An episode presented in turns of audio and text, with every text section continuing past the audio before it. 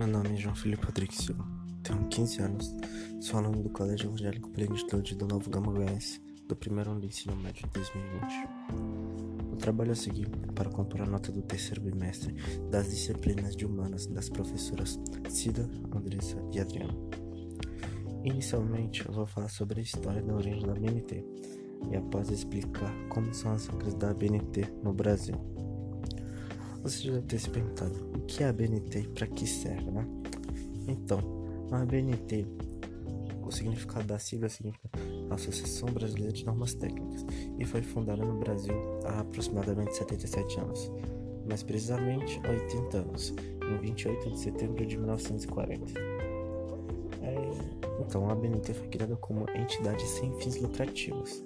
Apesar de ser um órgão nacional, é reconhecida mundo afora internacionalmente. A associação é membro da COPANT, Comissão Pan-Americana de Normas Técnicas, e da AMM, que é a Associação Mercosul de Normalização. É, porém, as normas descritivas existem há vários séculos e nós podemos comprovar isso porque historiadores e estudiosos no assunto dizem que o homem começou a registrar métodos de forma descritiva desde o Antigo Egito, há cerca de 4.500 anos. Há também os que atribuem aos gregos o início do método científico, enquanto uma outra espécie de grupo reconhece Francis Bacon e René Descartes no século XVII como os pioneiros em normas e métodos descritivos, do jeito que os conhecemos hoje. Como eu disse, é, a BNT foi criada para facilitar, não para complicar. E o fato de facilitar é um ponto que ainda está a ser compreendido, que é fundamental para vencermos a resistência à ABNT e entendermos de uma vez por todas a sua importância. Agora pense comigo: se cada estudante no meio acadêmico resolvesse entregar um trabalho do jeito que quisesse, Imagine que toda vez um aluno fizesse um TCC ou iniciasse uma pesquisa científica, não existisse qualquer direcionamento técnico e prático que norteasse seu trabalho. Agora pense sobre como, como seria possível estabelecer critérios de avaliação para esses trabalhos. Com as regras da BNT, desburocratiza-se processos a partir de normas estabelecidas que diminuem o retrabalho e a margem de erro entre diferentes trabalhos. Dessa forma, podemos ganhar uma estrutura, uma ordenação e principalmente resultado de trabalho científico. É, como sabemos também, essa ABNT vai muito além de regras apenas para o trabalho acadêmico. A existência da, das normas da ABNT e sua importância são reconhecidas imediatamente no meio científico. Porém, você teria conhecimento que a BNT não trata somente de regras para o TCC, artigos científicos, etc.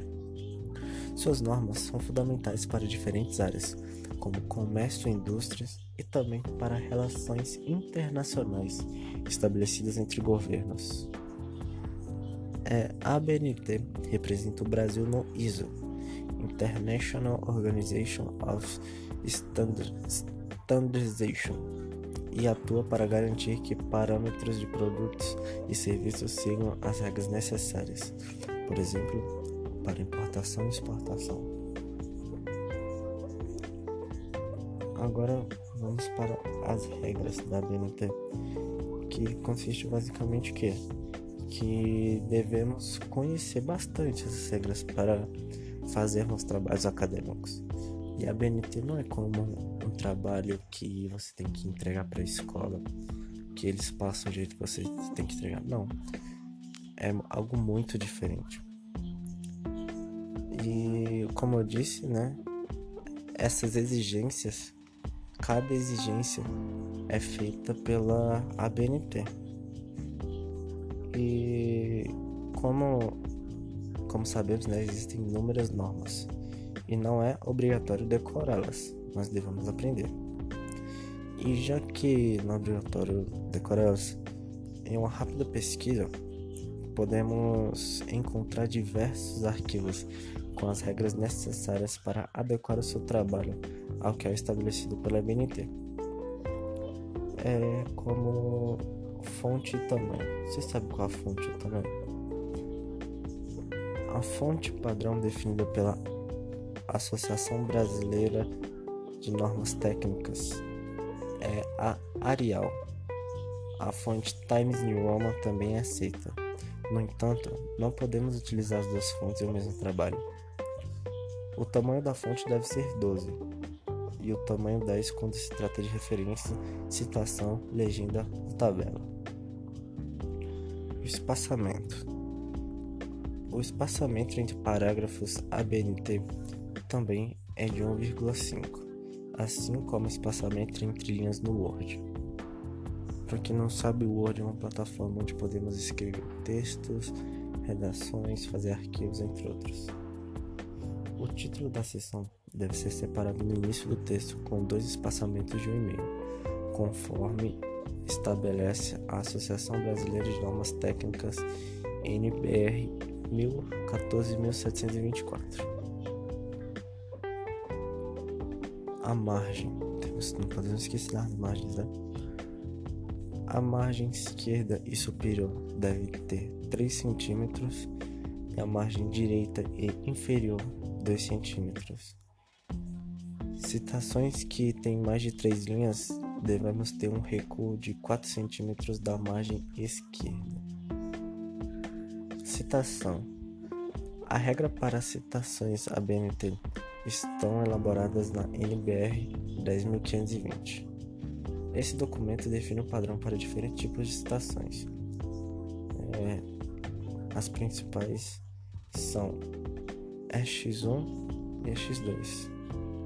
EX1 para a Cabra 2010, o poder da tomada da consciência, e EX2 a principal pre pre precursora da ACB é linguística crítica sugerida no Reino Unido e na Austrália. Atenção! Citação direta longa deve obedecer outra formatação que é um pouco diferente, que é fonte Arial ou Times New Roman, tamanho 10, o recuo de 4 cm da margem esquerda, o sobrenome todo maiúsculo e a ordem deve ser sobrenome, ano e página. E os elementos devem estar separados por vírgulas e entre parênteses. Já as citações indiretas é exposta sem exatamente se, utilizar as palavras, mas aparece de uma forma totalmente formulada. Nesse caso, podemos utilizar os itens da regra geral, As referências servem para auxiliar o leitor a localizar a mesma fonte citada nos documentos. Existem diversas formas de elaborar as referências descritas na NBR 6023. De modo geral, é necessário informar as referências em um padrão. É, como falava, né? eu vou falar sobre outras formas, outros meios para completar o trabalho, que seriam a ABNT em trabalhos acadêmicos. É, como sabemos, os trabalhos acadêmicos são divididos em certas partes, como elementos pré-textuais, textuais e pós-textuais. E eu vou definir cada um deles. É, em toda obra pré-organizada, conforme as normas da BNT constam os itens descritos que eu vou falar agora.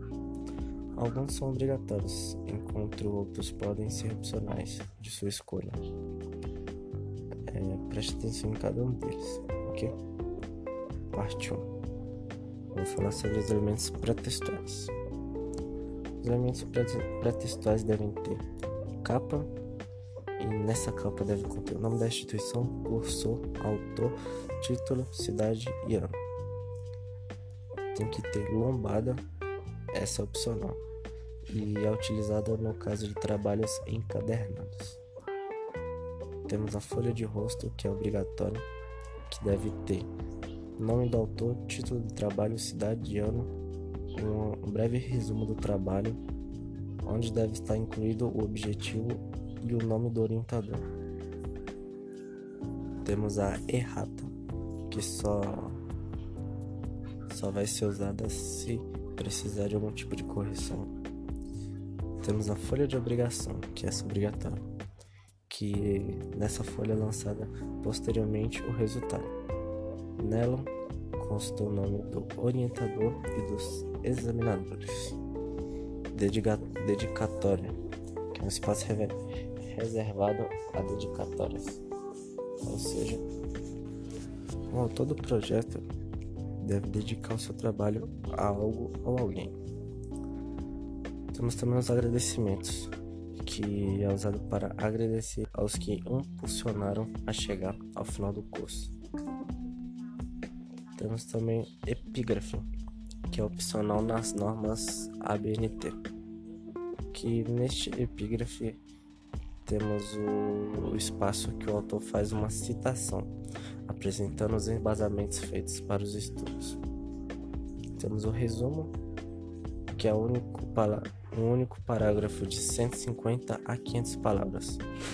Ao final devem estar escritas as palavras-chave. Temos o resumo em língua estrangeira, abstract, que trata-se do mesmo resumo transcrito e traduzido para o inglês. Caso tenha ilustrações, tabelas, abreviaturas e símbolos, é, devem estar devidamente listados nessa sequência. Lista de ilustrações, lista de tabelas, lista de abreviatura, listas de símbolos e sumário. Temos a parte 2, que é a parte dos elementos textuais. Na parte dos elementos textuais, o texto deve se dividir em três partes, que é a introdução, desenvolvimento e conclusão. A introdução trata-se de um texto introdutório, onde são citados assuntos, a justificativa e o objetivo. O desenvolvimento é a parte do trabalho onde a ideia é exposta e desenvolvida. Aqui você deve tratar do assunto detalhando a principal parte do projeto, que é a principal parte do projeto. Conclusão. Essa parte é para a finalização de todo o estudo Aqui o tema tratado é concluído e os resultados são apresentados. Agora temos a parte 3, que são os elementos pós-textuais. E devem constatar após o texto referência, anexo, glossário, apêndice e índice. Nas referências, é, esse é um item obrigatório em qualquer obra acadêmica. Isso aqui é uma lista numerada em ordem alfabética, onde encontram-se os títulos consultados para a criação da monografia.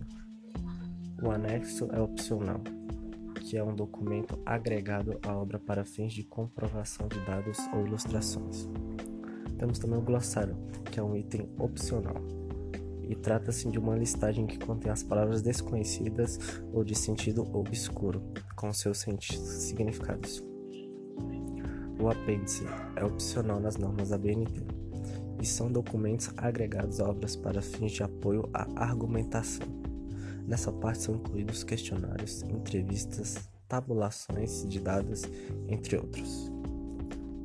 E o índice é opcional e confira que confere o artigo especial. Temos um passo a passo para a introdução nas normas da BNT. Primeiro passo que você tem que expor uma apresentação contextualizada do seu tema. Significa que tudo aquilo que você pretende deve estar, deve ser apresentado ao leitor através de um pequeno texto, claro e coeso. Você precisa fazer com que o leitor perceba a ideia do seu trabalho. Em segundo lugar, delimite o assunto, ou seja, o ponto a ser tratado precisa ser delimitar. Um assunto muito amplo impossibilitará a investigação e a pesquisa. Em terceiro lugar, você terá que fazer uma justificativa. Fica fácil se usar as perguntas: Por que? Por qual motivo escolhi o tema? E para que estou levantando essas ideias? O que me levou a trabalhar nesse assunto? Aqui você deverá conhecer sobre a importância do seu assunto. Em quarto lugar, informe qual problema de sua pesquisa, qual questão quiser responder na conclusão do trabalho. Em quinto lugar, informe seus objetivos.